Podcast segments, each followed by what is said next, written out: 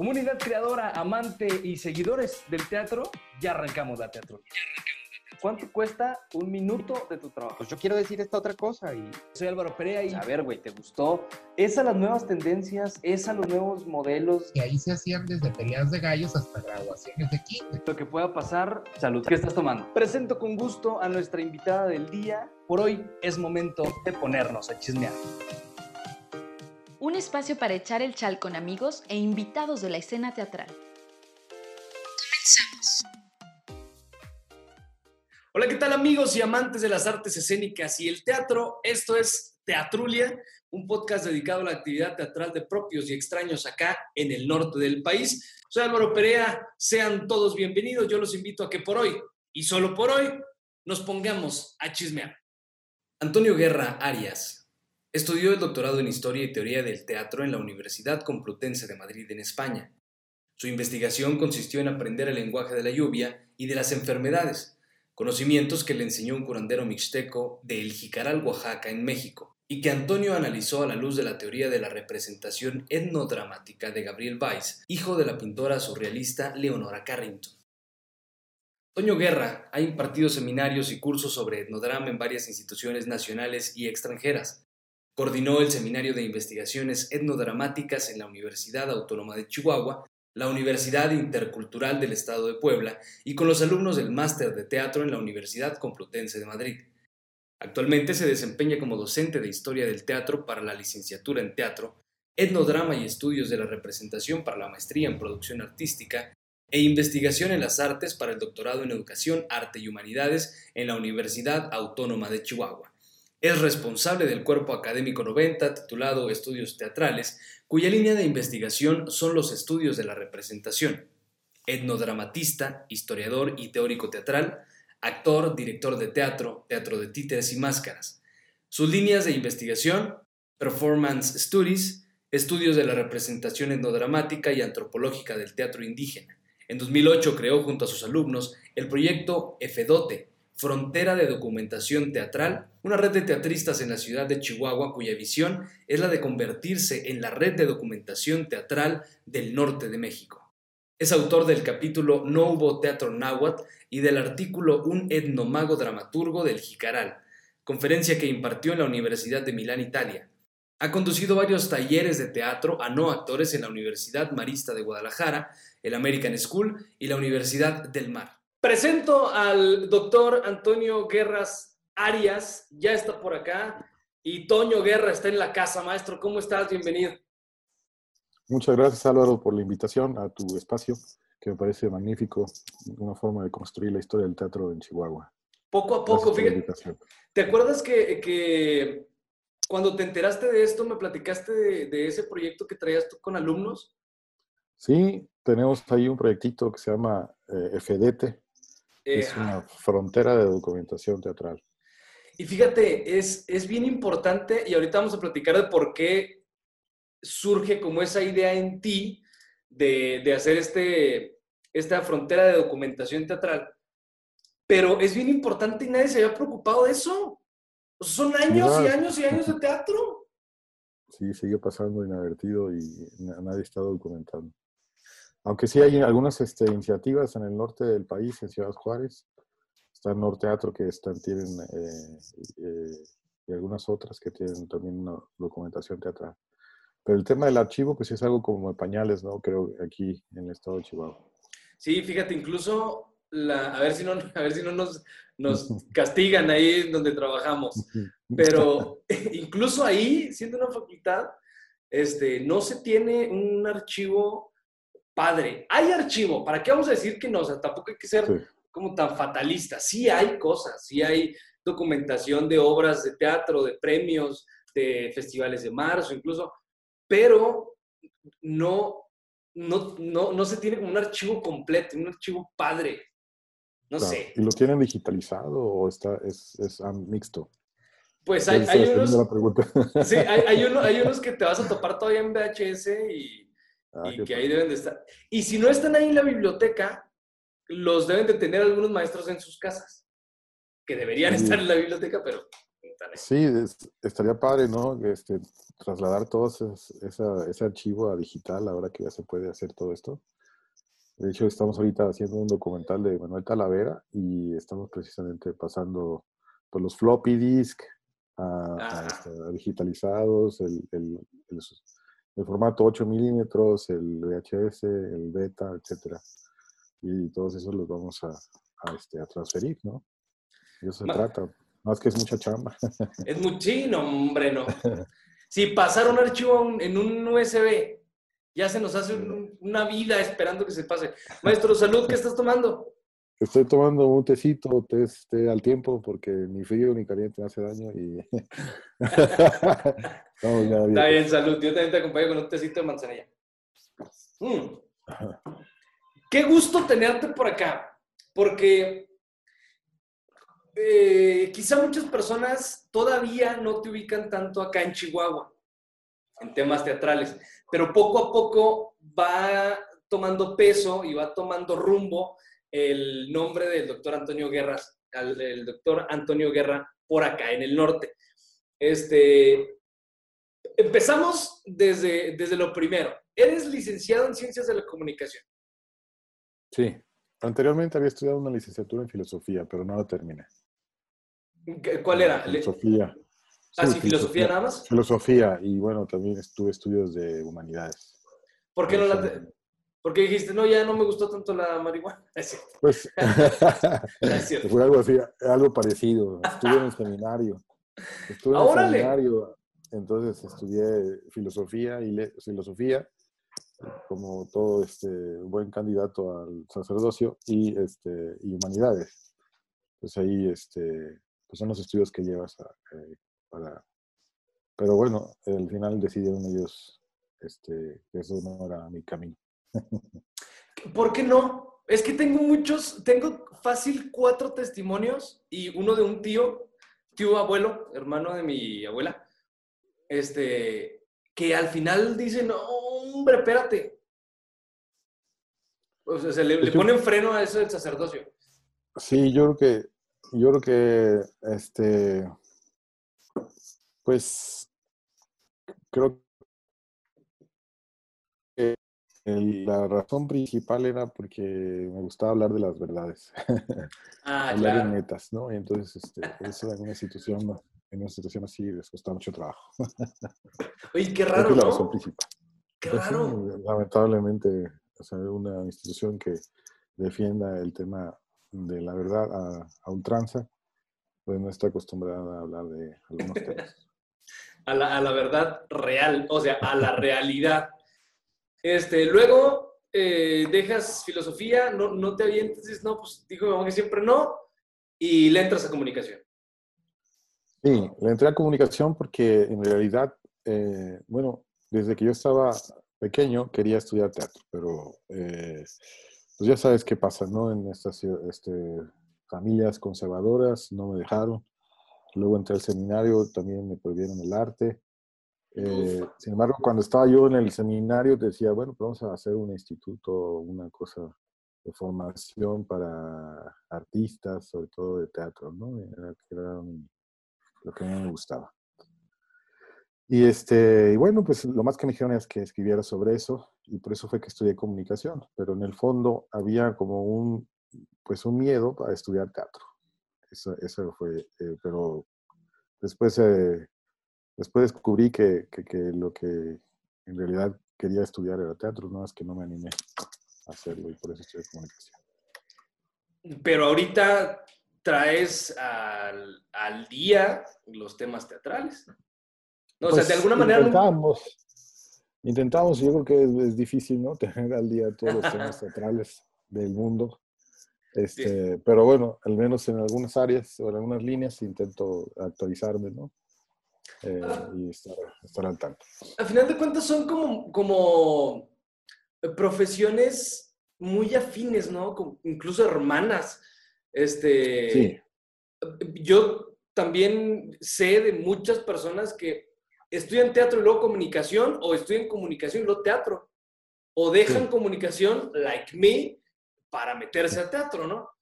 Sí, sí, Este- efectivamente son, son este, como tú dices, bien dices, son este, disciplinas hermanas. Y ahora, pues que estamos en, en medio del posmodernismo, pues las fronteras, al medio o terminando esta era, este, pues las fronteras se han, se han diluido, ¿no? Entonces, no importa si vienes de comunicación o si vienes de...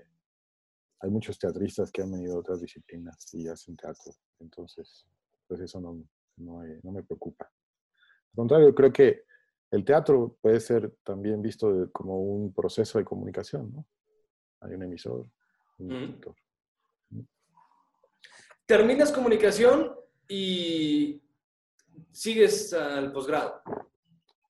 Sí, eh, pues sí, la inercia era directamente, este, me especialicé o hice una preespecialidad en comunicación organizacional. Y lo que tocaba era hacer, y además tenía la facilidad de obtener una beca, estudié eh, comunicación organizacional, que es como un compendio de marketing, relaciones públicas y comunicación interna.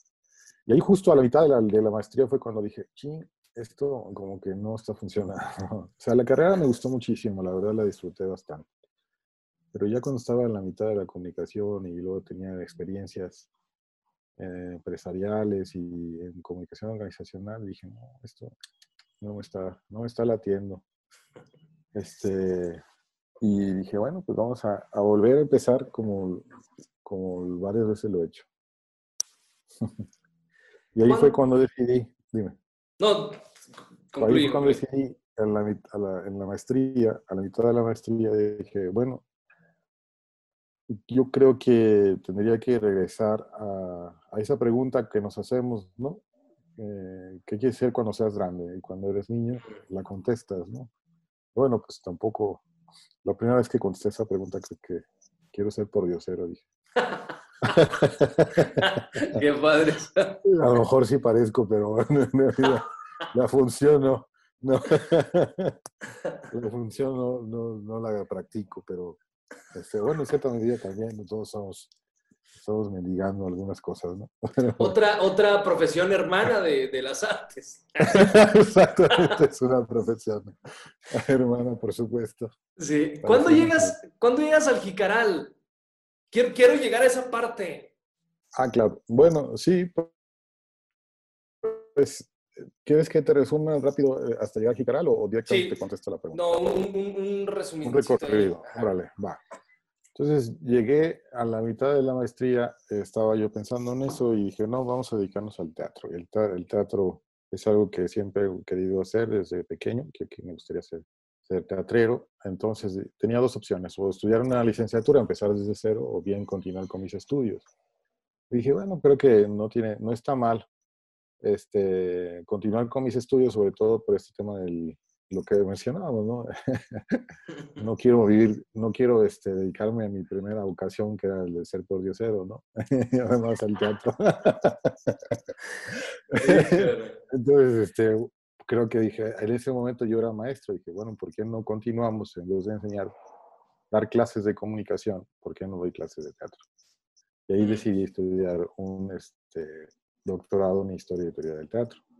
Me fui a la Complutense y bueno, la verdad es que me tardé un poquito en hacerlo, duré 10 años, 10 Ay, años en hacerlo. Nah, te gustó Madrid. Te gustó. Ya, di la verdad, te gustó Madrid.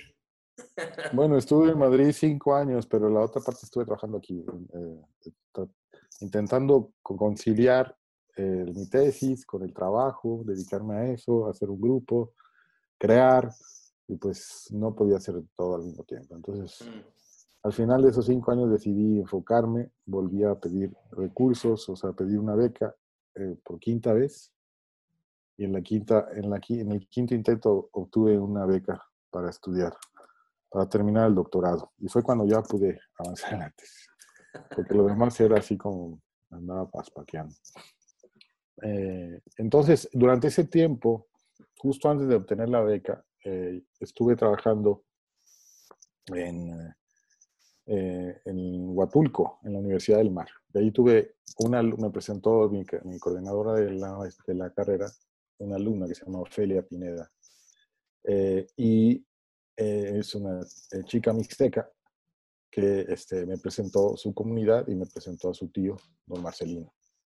este, me lo presentó y don Marcelino me dijo que si yo quería aprender a hablar con la lluvia, que él me enseñaba. Dije, "Ay, Órale.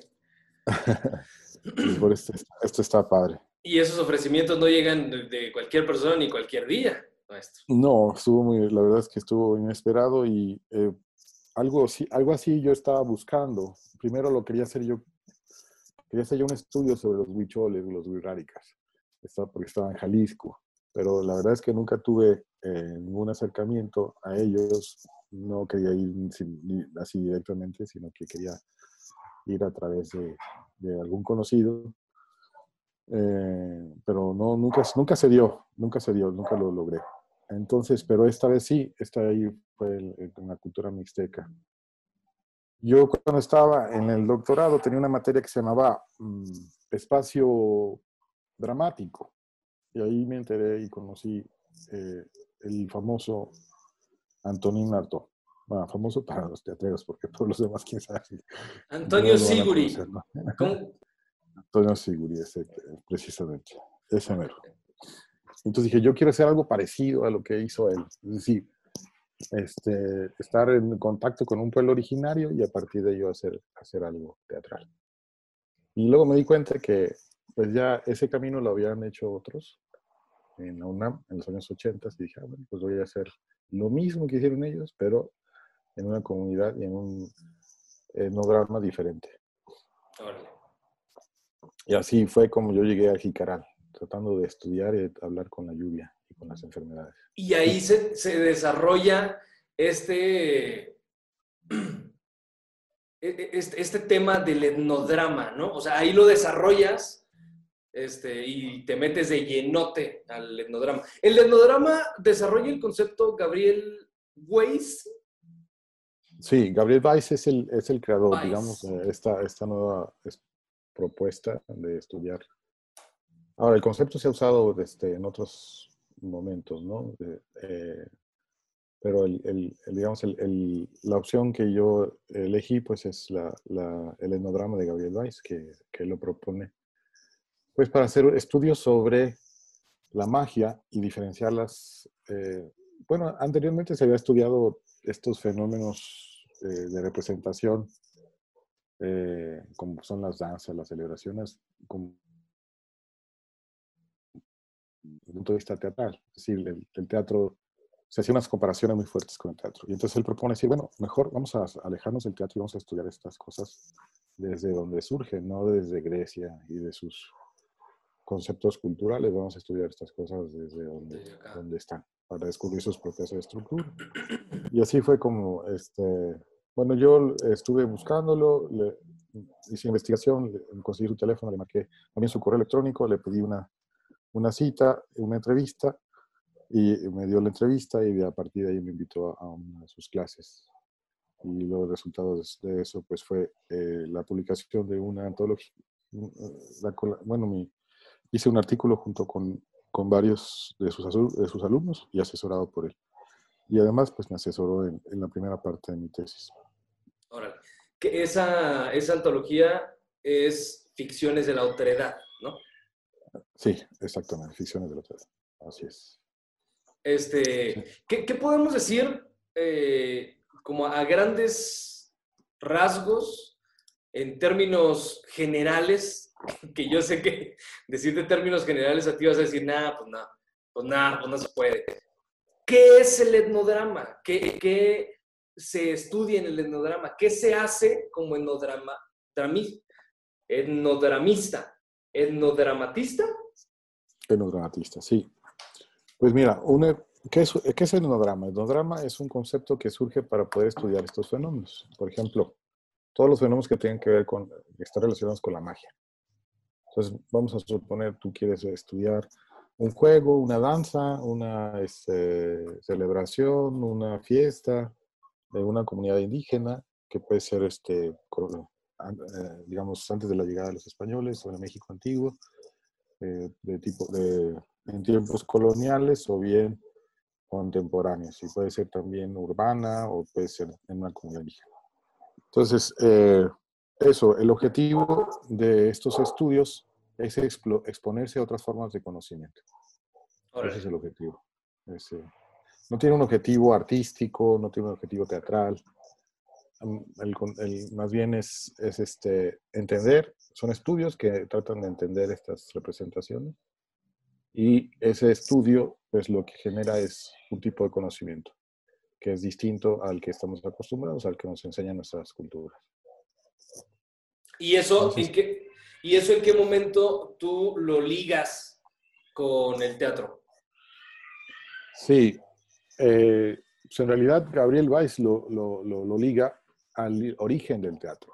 O sea, el, el- el tema de lo dramático está, tiene su origen en el, precisamente en, es- en los inicios o antes de, de que iniciara el teatro. Es decir, él piensa que el teatro inició a partir de una alucinación colectiva chamánica.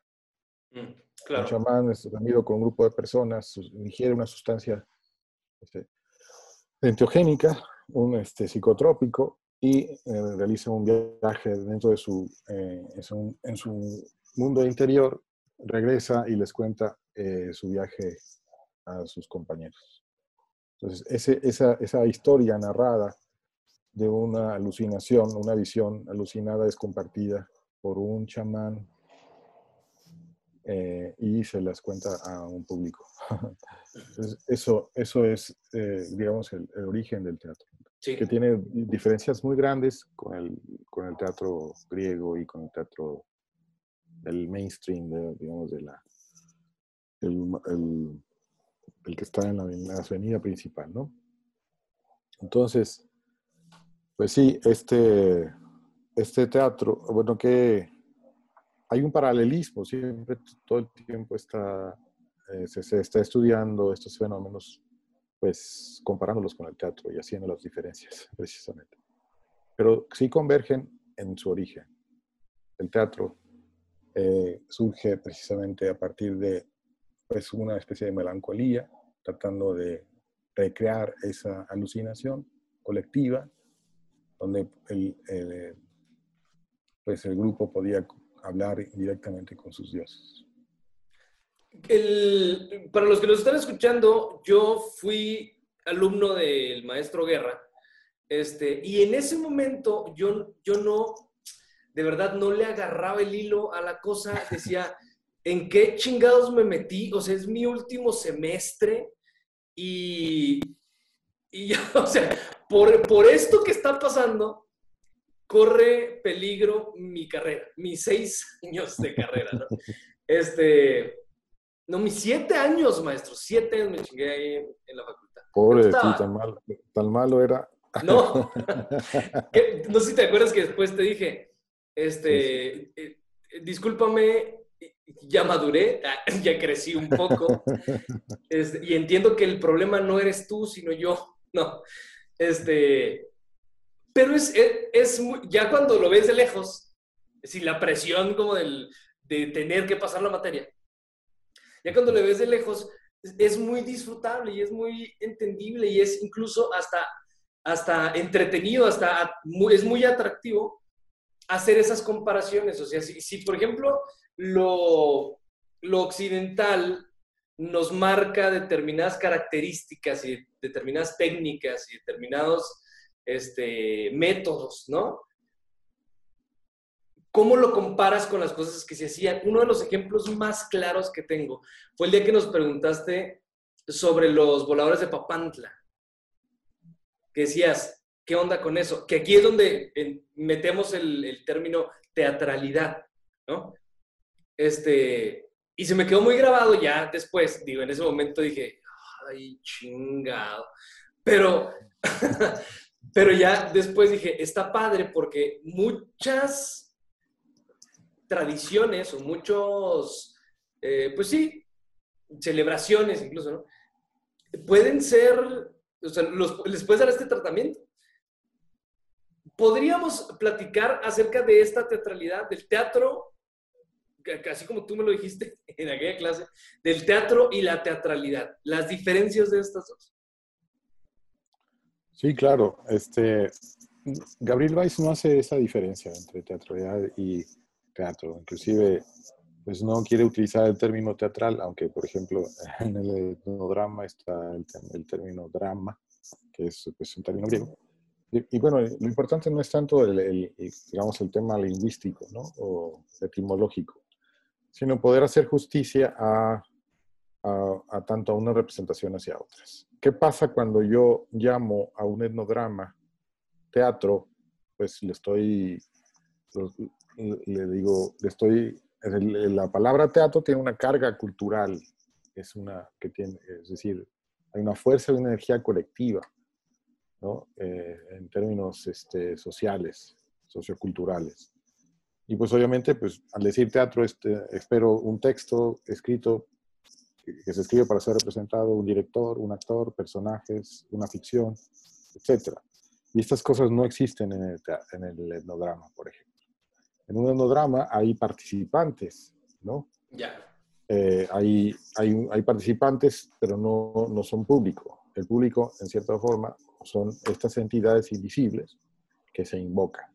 Y al mismo tiempo, pues pueden ser eh, personajes, somos, o sea, podría ser lo equivalente al teatro, ¿no? Pero no, eh, digamos, de, funcionan de distinta forma. Eh, no hay un director, no hay un actor que interpreta un personaje, en todo caso hay un actuante que puede, puede ser poseído por una entidad invisible o se disfraza de esa entidad, etc. Entonces, sí, otros autores, por ejemplo, utilizan el término teatralidad, como tú lo mencionas, ¿no? Eh, precisamente para diferenciar este tipo de, y uno de ellos es Juan Villegas, creo que también te tocó ahí verlo, ¿no? Sí. Era el libro este, en el que trabajábamos. En el que nos basamos, exacto.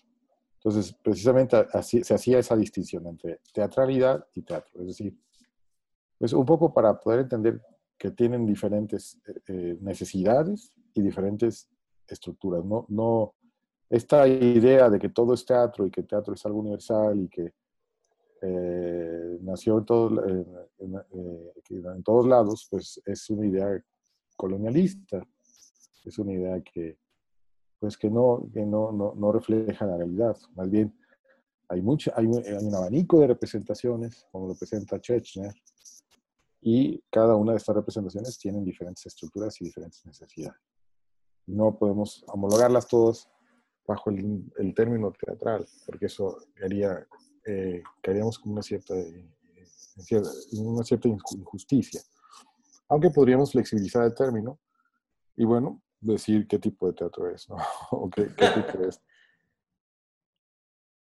Presentaciones estas, por ejemplo. Sí.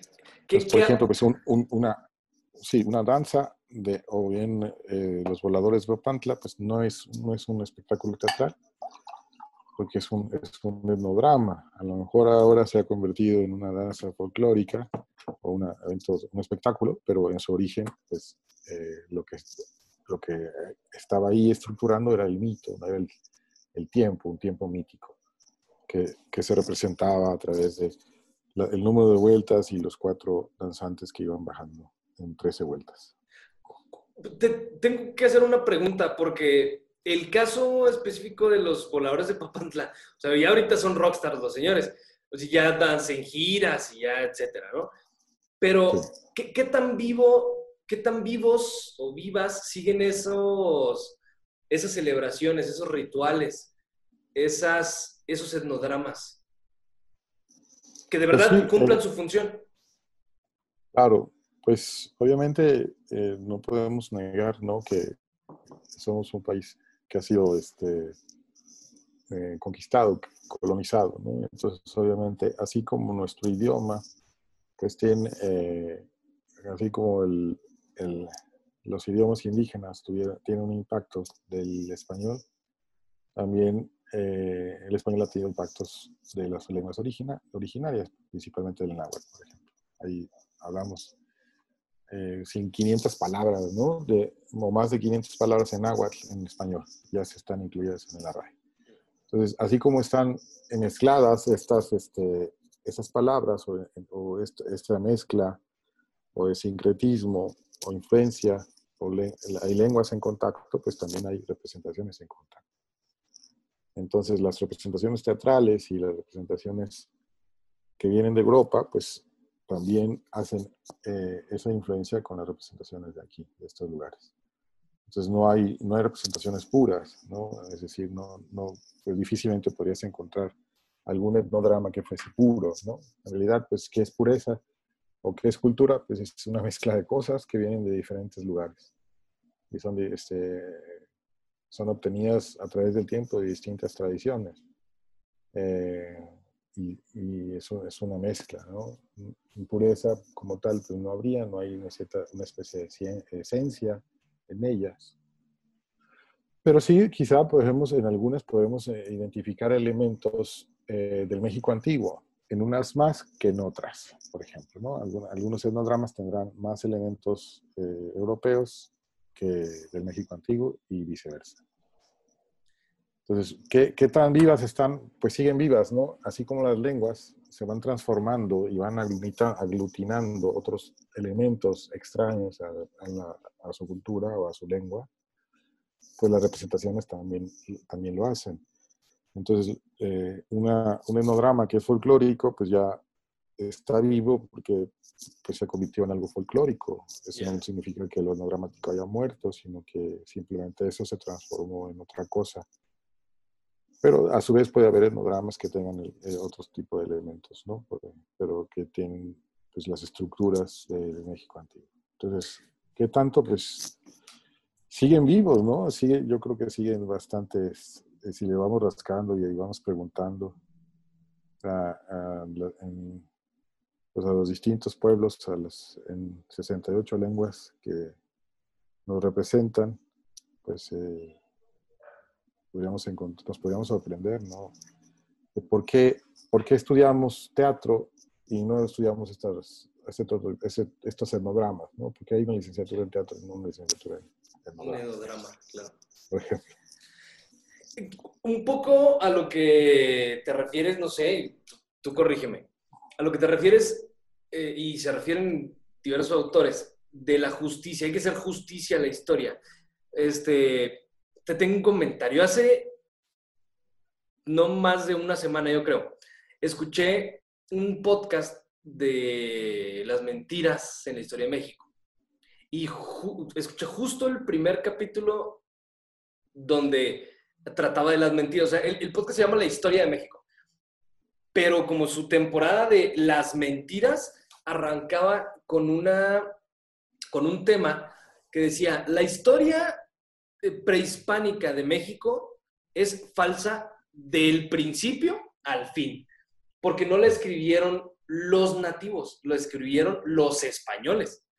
Y empezaban a desglosar una serie de, de actividades que nosotros tenemos como muy fijas y en la cabeza, y es que, por ejemplo, los perdedores del juego de pelota eran sacrificados porque perdían, ¿no? Y ahí decían, a ver, no, espérate, güey. O sea, imagínate si eso pasara, pues ¿quién iba a querer jugar pelota? Porque sabían que se les iban a dar cuellos y perdían. Decían, no, pues mejor no juego. O la...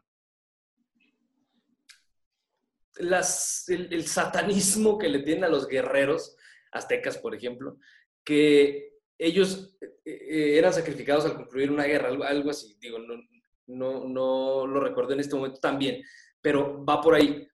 Este, y decían, a ver, no tiempo. O sea, ellos eh, creían de manera muy cabrona que el terminar una guerra y ser victoriosos les daba honor y la muerte mantenía ese, ese honor y ellos morían siendo honorables, ¿no? Este, pero la historia que escribieron los españoles los ponía como unos enfermos mentales sádicos y, y o sea, como una cultura de, de demonios, ¿no? Lo que una, una de las cartas que escribió este Hernán Cortés que decía, las pirámides chorreaban de sangre en los sacrificios y las cabezas eh, bajaban rebotando hacia, hacia el, los, los habitantes, los ciudadanos, algo así. Y que decían, a ver, cámara, güey. O sea, no era de que sacrificaran a 100 personas como para que todas las escalinatas de, de alguna pirámide estuvieran chorreando. Ya, ya le di como la vuelta al comentario. estos, o sea, el, el- el estudio del etnodrama o la ejecución del etnodrama busca esa justicia para reescribir la cosa y rescatar lo más que se pueda de, de lo que en verdad pasó. Eh, bueno, a ver, así como tal, los estudios etnodramáticos no intentan rescatar nada. o sea, no tienen una actitud política, de- una actitud política de decir vamos a hacer justicias o no son justicieros del pasado. ¿no? En ese sentido. O sea, es decir, mm, su objetivo no es ese, no es, no es tratar de re- rescatar, porque pues, al final de cuentas son, estos son procesos humanos que, culturales que pues se escapa un poco de las manos, ¿no? Es este, eh, esto que está sucediendo con los etnodramas, pues, eh, ¿cómo se dice? Es decir, es decir, no, en los estudios etnodramáticos como tales, no, al menos ese grupo no intentó, no Mm. intentó este, hacer justicia. Sin embargo, eh, mi director de tesis es, es un activista, es un activista, fue voluntario, estuvo en la Mixteca nueve años, hizo una gramática, etc. Entonces, él me invitó a un, pro- a un proyecto de revitalización de la lengua mixteca. Entonces, él me inculcó pues, un poquito de, de ser justo, ¿no? Y además, eh, cuando eh, es, es, como se dice, en los estudios de antropología, pues actualmente el que hace antropología eh, intenta pues des- eh, no ser colonial, ¿no? Descolonizar su propia práctica y eh, así como recibe información por parte de sus informantes o del grupo del que estudió, pues de alguna forma eh, retribuye o te intenta retribuir de alguna forma que- con el grupo que, con el que estuvo. Entonces, de esa forma he intentado un poco como eso, tratar de no hacer justicia, sino ser retribu- retribuir, ¿no? Ser recíproco, un poco como lo que ellos son. Este, sin embargo, pues me, me decía- uno de mis alumnos me preguntaba y pues creo que debo reconocer que todavía, eh, pues que en realidad sigo en deuda, ¿no? Con ellos, porque es mucho más lo que yo he recibido que lo que yo puedo darles. Este, ahora, por otro lado, también eh, está esta, esta nueva, este nuevo acercamiento de la historia del teatro que, que, que tú mencionas, y precisamente Juan Villegas, esa actitud de colonial, que sí, que sí intenta hacer justicia, hacer justicia a las voces que han sido silenciadas. Es decir, la historia tiene que, si esta historia tiene que reescribirse constantemente. ¿Por qué? Porque obviamente depende de quién, de quién la narre, va, este, a construir un discurso a partir de, de- de- del contexto desde donde surge. ¿sí? O sea, no, no se escribe desde, desde, el universo, desde el Olimpo o de Dios, ¿no? Sin cuerpo y sin, sin contexto. Se escribe desde un lugar con un- una tradición, un pasado y una actitud política ante ello. Entonces, eh, pues ya muchas, muchas eh, narrativas pues vienen de los occidentales, falta la contraparte. Vamos a escuchar, vamos a escuchar este, pues qué, qué tienen que decir esta, eh, sobre, ese, sobre ese momento los pueblos originarios. Y, y ahí es donde pues, se, se- se hace un poco de justicia ¿no? a, a la historia, ¿no? Ni tanta ni muy muy. Eh, tampoco estoy como en el hecho, eh, no estoy en la postura de satanizar todo lo, lo que viene de esta leyenda negra, de lo que viene de los españoles y decir que también son unos demonios, ¿no? Creo que, creo que polarizar las cosas es lo que hace daño, ¿no? Este, si ellos creían que lo que estaban, que estaban, o sea, ante lo desconocido, creyeron que era el mismo demonio, ¿no? El que estaban adorando. Y, este, y también, pues, no lo dudo, la conveniencia política, ¿no? Les convenía justificar su propio eh, estatus, les daba miedo que los mismos este, indígenas se, re- eh, se, se alzaran contra ellos y tenían que reforzar eh, su superioridad de alguna forma, por una forma, por un instinto de supervivencia, ¿no? Porque eran, eran, una- eran minoría, minoría, ¿no? Maestro, Este, quiero, algo, algo que quieras, eh, para, que quieras decir para concluir un poquito este tema y brincarnos a otro. Pues, eh, no, pues que, que, este, a mí lo- los estudios etnodramáticos que me, ¿de qué me sirvieron? Me sirvieron eh, pues muchísimo para desconstruir mi formación mm, tan logocentrista, tan, tan, este, tan católica, tan de derecha. Me, flexibilizó bastante y me ayudó y me sigue enriqueciendo. Eh, y siempre, pues, la otredad fue- algo que me, me mucho la atención, porque quizá porque mi madre, eh, este, s- al ser una hija natural y ser rechazada en la sociedad por eso, este, eh, se, se convirtió en una especie de chivo expiatorio, ¿no? Perseguida por la sociedad. Así como los pueblos indígenas que han sido, que siguen siendo perseguidos. Entonces, pues, me resulta, mm, soy muy empático ante eso. Este, mm, creo que es, es, este, es muy fácil para mí eh, ponerme en los zapatos de, de quien ha sido perseguido por una sociedad. Maestro, llegas a Chihuahua y corrígeme el año, 2015. Sí. 2015. 2000 terminé- bueno, a ver, terminé el doctorado en 2015, llegué a- justo el- al 20 de, de enero del 2016. Casi. los 20. ¿Seguro? Porque yo egresé en 2016. Sí, sí, en enero de 2016.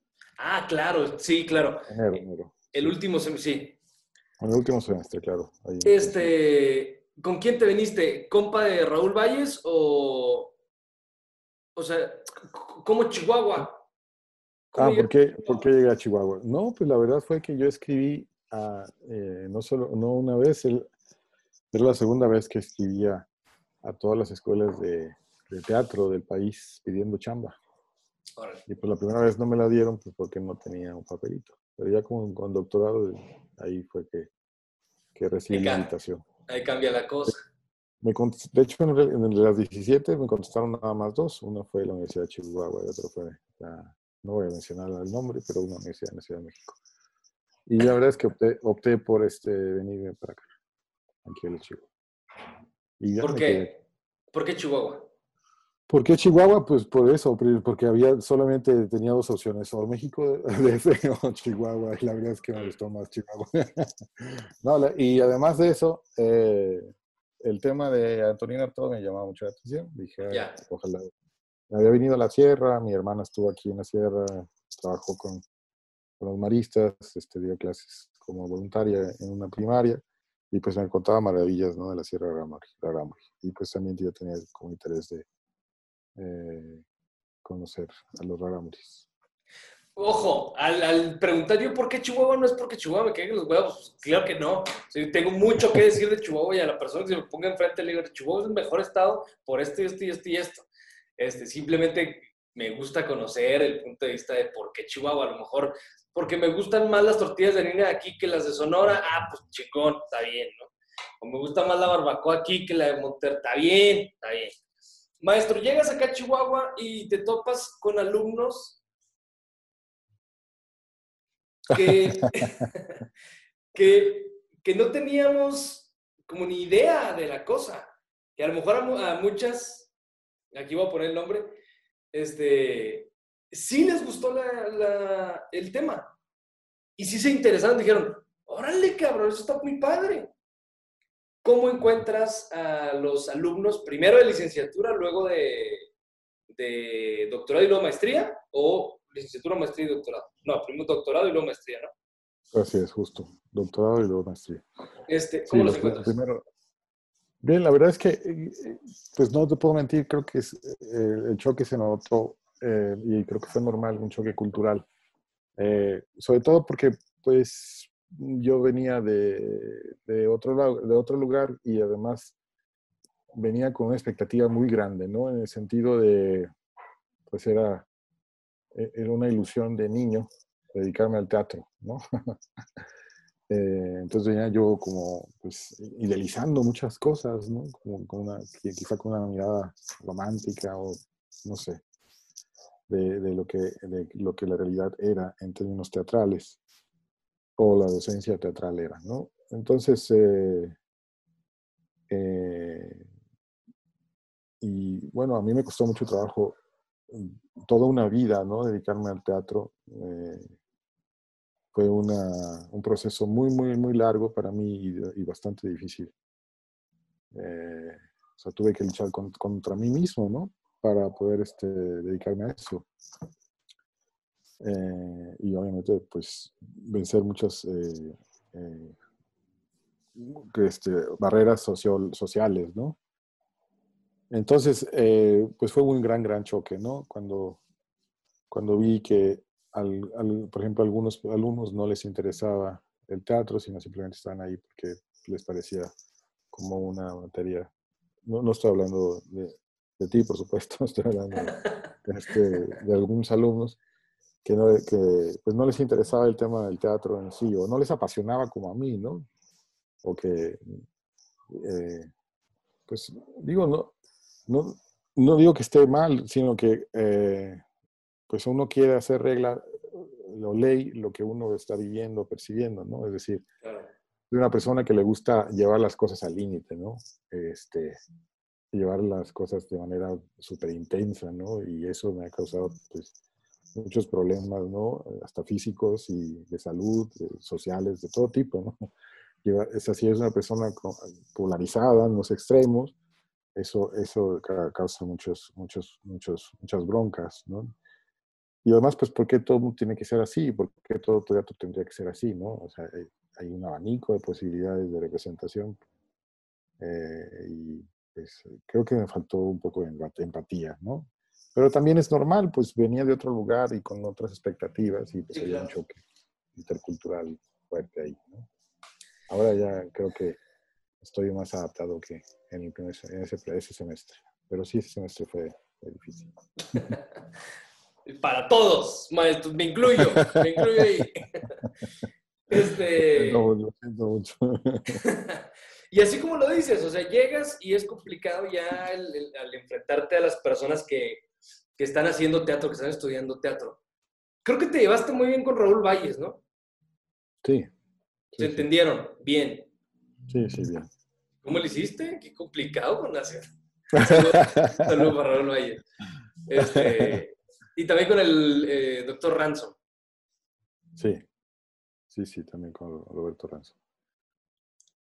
Pues, este, en realidad, pues fui como acogido por ellos dos principalmente, ¿no? Este, cuando llegué al- a, este, a la Facultad de Artes, eh, Sánchez Trillos me lo, Sánchez Sánchez Trillo me los presentó a Raúl y a, y a Roberto. Yo no los conocía anteriormente. Y ahí fue cuando eh, pues recibí la invitación de Roberto a participar en el cuerpo académico. Entonces, este, me, Manuel Talavera también era miembro del, del cuerpo académico y junto a Rosa María Sáenz y algunos otros como colaboradores. Y ahí fue cuando, pues, este, empecé a colaborar en- con ellos, ¿no? Con Roberto y con, con Raúl. Y la idea que tú traías, esa energía que traías, que dices que provocó un choque, ¿cómo, cómo fue con ellos? Pues, eh, bueno, a ver, Roberto y, y Raúl, eh, eh, pues el cuerpo académico es, además, a pesar de que se llama Estudios de la Representación y todos este, estamos en el tema de estudios de teatro, pues en realidad somos bastante diferentes, ¿no? Ujú. Tenemos líneas distintas, el tipo de teatro que nos gusta es dis- diferente, a veces tenemos algunas coincidencias, otras veces no. Entonces, este, pues por ejemplo, con eh, el tema, eh, con el tema de la- eh, lo religioso, ¿no? Yo tengo un conflicto con el tema de, de religioso, con lo católico. Bueno, sabemos que Roberto es católico. Y el Ahí- doctor. En, ese, en ese aspecto no, no congeniamos, ¿no? Pero en otras cosas sí. Por ejemplo, pues él ha tenido una formación religiosa a- a- muy fuerte, teológica, filosófica, mucho más fuerte que la mía, pero pues va en esa línea, ¿no? Es decir, esa formación que yo recibí en el seminario pues me ayuda mucho a, a- establecer un diálogo con él. Y una, desde un punto de vista humanista, filosófico, este, desde la semiótica, desde la hermenéutica, creo que ahí hay, hay aspectos que congeniamos, ¿no? Y, y pues con Raúl, pues creo que lo que eh, yo admiro de él es el tema de la pasión, ¿no? O sea, es una, es una persona que, que es sumamente apasionado por lo que hace, él, hace lo que él quiere, ¿no? Y eh, a pesar, sin importar un poco hasta el público, ¿no? O sea, eh, eh, entonces eso, eso es este, esa radicalidad, ¿no? O ese- esa radicalidad creo que pues también en ese aspecto coincido con Raúl, ¿no? Y, por ejemplo, él, él es más individualista, ¿no? Yo, yo, yo, sí, a pesar de ser individualista, pues me gusta el tema comunitario, cosa que, por ejemplo, no, no, no estoy de acuerdo con Raúl. Pero bueno, pues así como en, en todos tenemos diferencias y tenemos este, similitudes, ¿no? Y no por eso pues no podemos trabajar en común, ¿no? No, al contrario, o sea, ese, ese tipo de cosas. complementan. Sí, es un complemento muy padre y forman un cuerpo académico pues, bastante fuerte en ese aspecto, creo, no sé. Este, ya te diste la vuelta por allá por las por la tierra que pisó eh, Antonín Artaud. ¿Cómo te fue por allá? Muy padre, la verdad. Este, mucho frío. mucho frío, muy árido, muy árido, muy, muy, muy difícil, ¿no? Eh, este, el tema, el tema de, de, de los rarámuris, ¿no? Este, pero pues al mismo tiempo muy enriquecedor, ¿no? Hicimos, eh, precisamente Roberto, Roberto Ranzo me acompañó la primera vez que fui eh, en- en- con, con objetivos de investigación, porque ya había ido antes, porque ahí se casó mi hermana, eh, iniciando este proyecto de Antonín Artaud.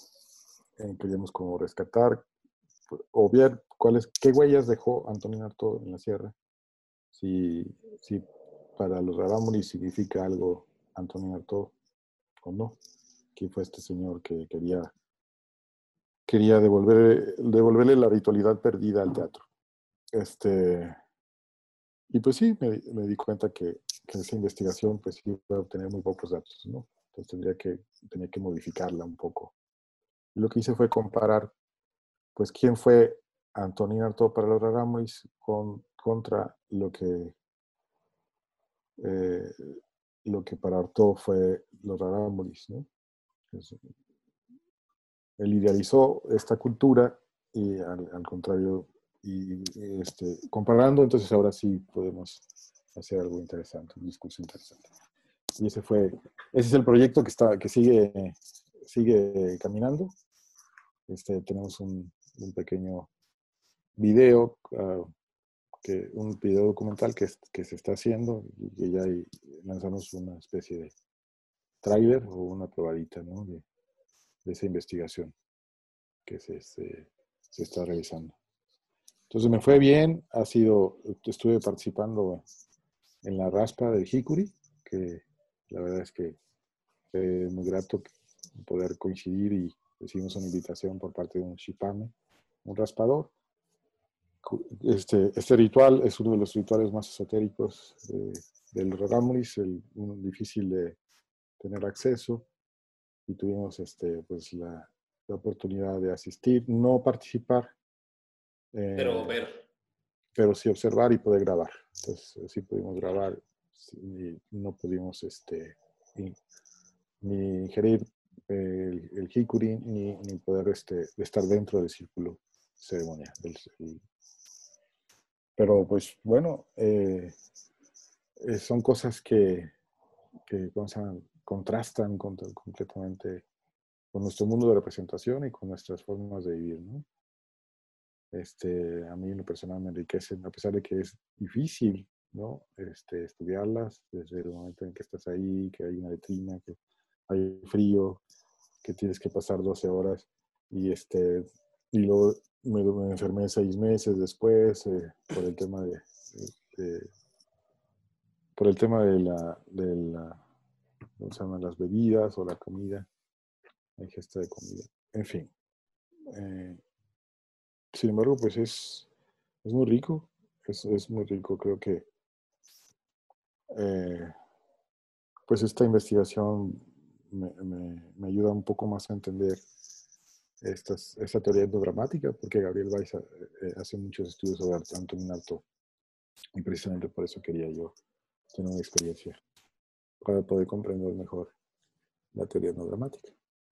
Maestro, este, ya andamos muy cortito de tiempo, pero no me quiero, no quiero terminar y cerrar el programa sin antes preguntarte. Fuiste seleccionado por un grupo muy inteligente, muy participativo y guapo, ¿no? Y guapo.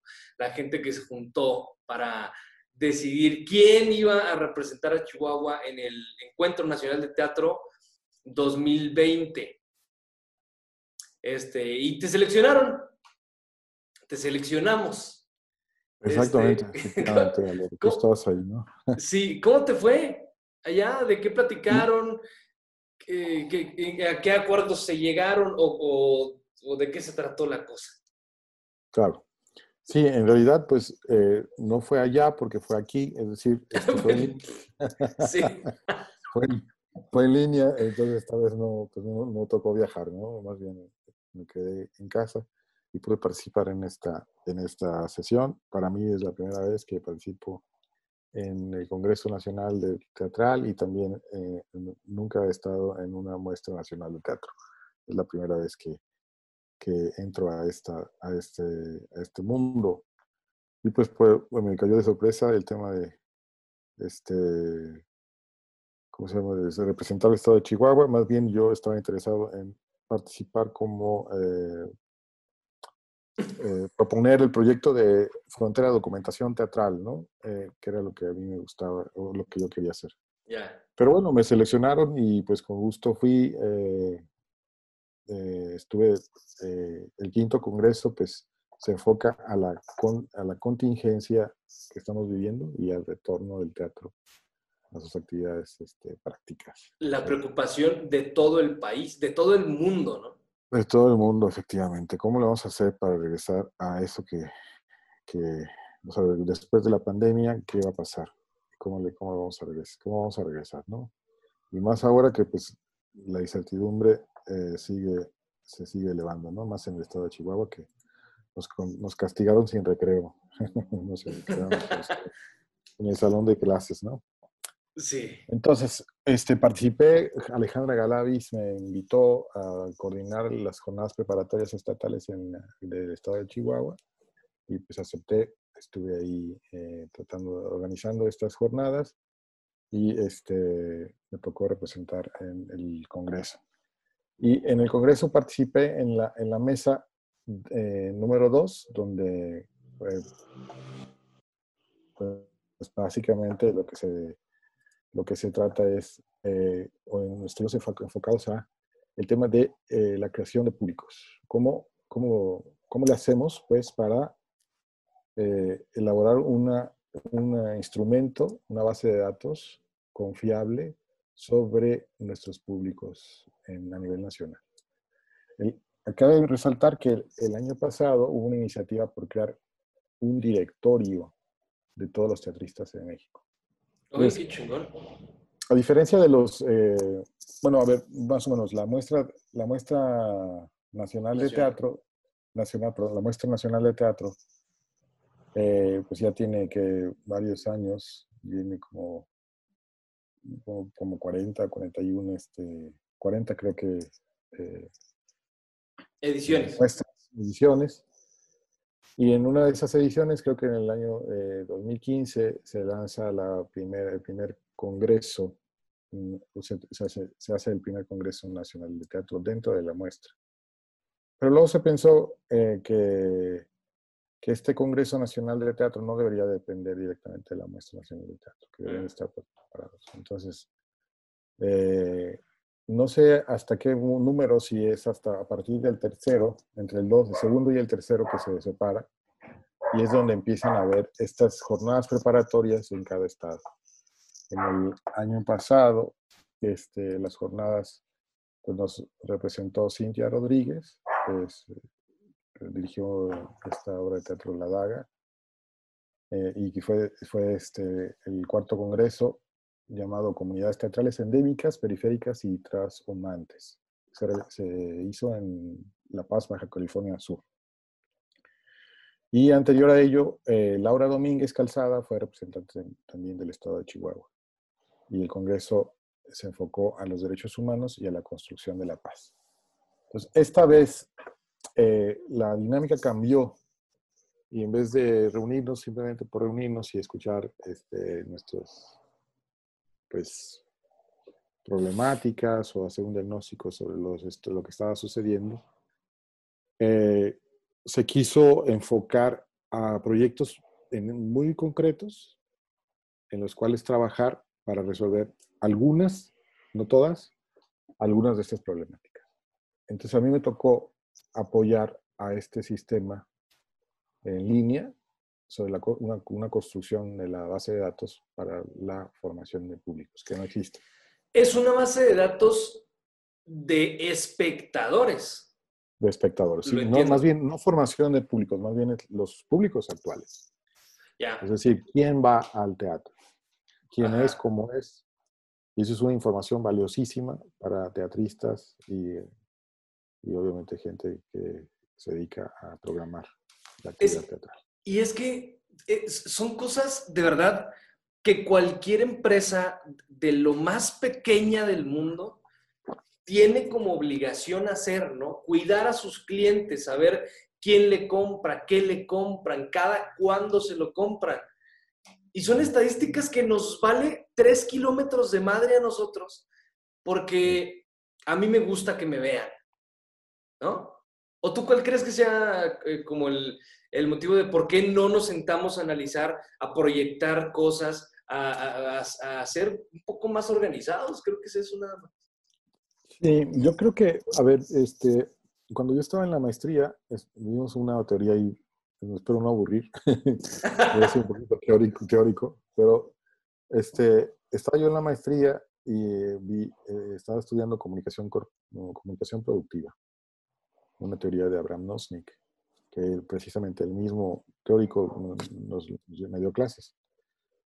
Entonces yo propuse un, un proyecto sobre cine, eh, u- era- era hacer un, un sitio en internet de cine, porque en ese, en ese tiempo mm, pues me dio por el cine, pero pues en el fondo, como te dije, era el teatro, ¿no? No es que el cine estaba más cercano al teatro y eh, ese tema lo elegí. Pero bueno, en fin, eh, voy a ser breve. Eh, el, el punto es que creo que estamos atorados como teatristas en un primer nivel de comunicación, un, un nivel de comunicación básico, clásico, lineal, donde el, el centro es el emisor. Sí. Si el teatro es un fenómeno de comunicación, entonces tenemos nuestra mirada en el emisor. Y un proceso de comunicación en un segundo nivel mira hacia el receptor. Y en un tercer, en un tercer nivel mira hacia el todo. Y se pregunta, ¿qué tenemos que cambiar para mejorar el sistema? Pero nosotros en el teatro estamos en el primer nivel. ¿Por qué? Porque solamente estamos, eh, es decir, estamos, es- estamos en una cuestión de egoísmo, es decir, somos, una organiza- somos organizaciones egoístas que solo se miran al ombligo, pero no hemos llegado a, a crear una comunidad de inteligencia donde la información se pueda compartir, donde podamos mirar las necesidades de nuestros receptores, podamos establecer un diálogo con nuestro receptor y podemos reinventar el sistema para mejorar este, la comunicación. ¿De quién Eso surgió? De, de quién? Está chingoncísimo eso. Es, es una. Pues es como dar en el clavo, ¿no? En el problema que todo el mundo dice. Es que es la, es la calidad del espectáculo, es que son los temas que se abordan en el espectáculo, es que es la difusión lo que falta, lo que falla, es que es la... prom- A ver, no, pendejo, o sea, hay, hay, que... Justo eso que, que acabas de mencionar es ver voltear un poquito la mirada del teatro. Deja, deja tú el teatro, deja el espectáculo a un lado. Enfócate en otras cosas. ¿De quién fue la iniciativa? ¿Qué estado? Eh, este es el DF, el, car- el- o sea, lo- los representantes de cada estado nos, nos enfocamos a un proyecto propuesto por el- diferentes estados, ¿no? Y yo participé no como, no como proyecto, sino como, como es- representante. Ya, Entonces, nos enfocábamos al proyecto de, los, de las demás propuestas. ya. Y fue este, un proyecto de, que viene de la UNAM, de David Juárez, que eh, traía. Y de hecho, estuvimos en pláticas con el, con el SIC, con la Secretaría de Cultura de- a nivel federal, para, y nos están ayudando precisamente a, a, pues, hacer- da- dar retro- la retroalimentación. Hablamos con el sistema de información cultural que ellos tienen. Están, tienen muy desarrollado el tema de los museos, pero en teatro no. Mm. Estu- estuvimos hablando con el Carlos Ábalos, el Coordinador Nacional de Desarrollo Institucional y el subdirector de Investigación y Análisis. Ya. Este, precisamente para ver, pues, es decir, la iniciativa viene de los teatristas, es decir, es una iniciativa ciudada- ciudadana, no es, no es quien organizan los congresos y los temas que se tratan no, no son temas institucionales, No. políticos, son temas que vienen directamente de, lo- de la ciudadanía, cosa que me parece pues, muy rico, ¿no? Sí. Este, creo que esto pues, puede ayudar muchísimo a cambiar el rumbo de la muestra nacional de teatro y sobre todo pues, el- de la práctica teatral.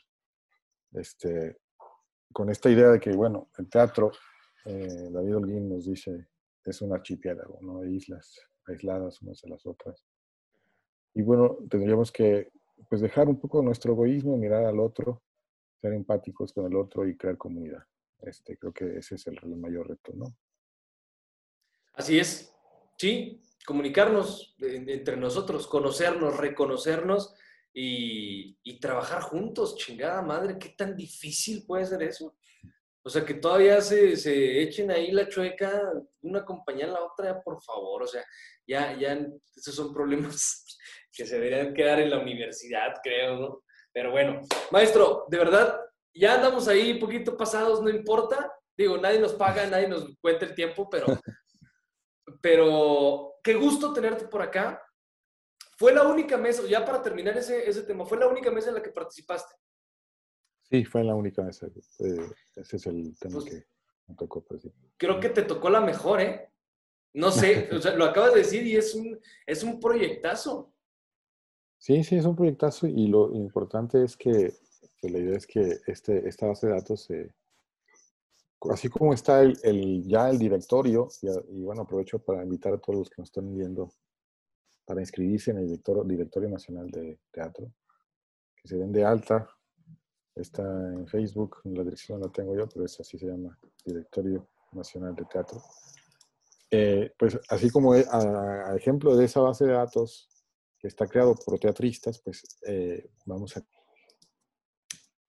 crear una base de datos para poder conocer a quién nos estamos dirigiendo. Entonces creo que es un paso precisamente hacia el segundo nivel del que hablaba yo, ¿no? Este, salirnos un poco de nosotros mismos y mirar al otro a y partir de, de las necesidades del otro para poder eh, reconstruir el sistema y eh, llegar a la utopía que nosotros nos planteamos, es decir, ¿a dónde queremos ir?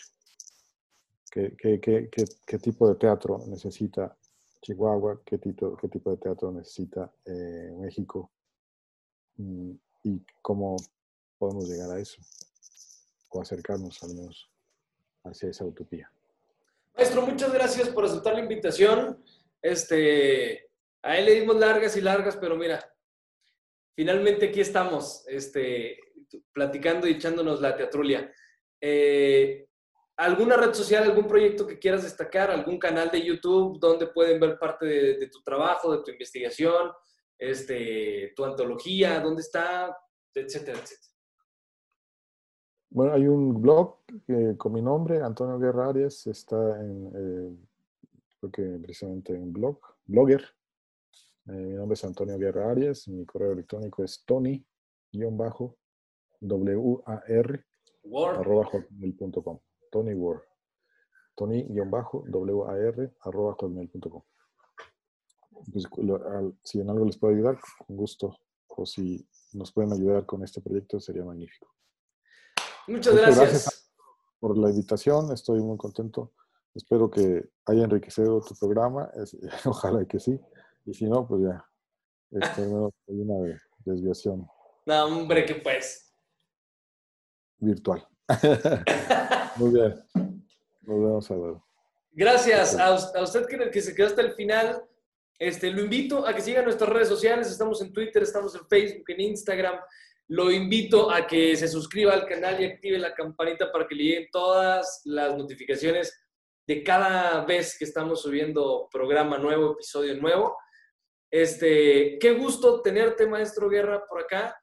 Y, no dudes que, esto, que este programa va a tener este, el éxito que han tenido los otros, mucho éxito que ha tenido Teatrulia. No te creas, entre, entre la comunidad teatral ha sido bien visto y eso me gusta, eso me, me agrada. Eh, y se trata de compartir información en general, o sea, no nada más se trata de, de, montajes o actores o directores y fama y esto, no, al contrario, o sea, el teatro es todo esto y, y es nuestro interés hablar de cada, de todos y cada uno de los temas eh, que competen al teatro. Sí, pues qué bien, me da, mucho gusto que, que, haya crecido este proyecto y que, tenga este, un favor al público. Creo que estás haciendo algo muy importante para la documentación de la historia del teatro en Chihuahua. Al menos así, con esos ojos lo veo yo. Muchas gracias. Gracias a ti.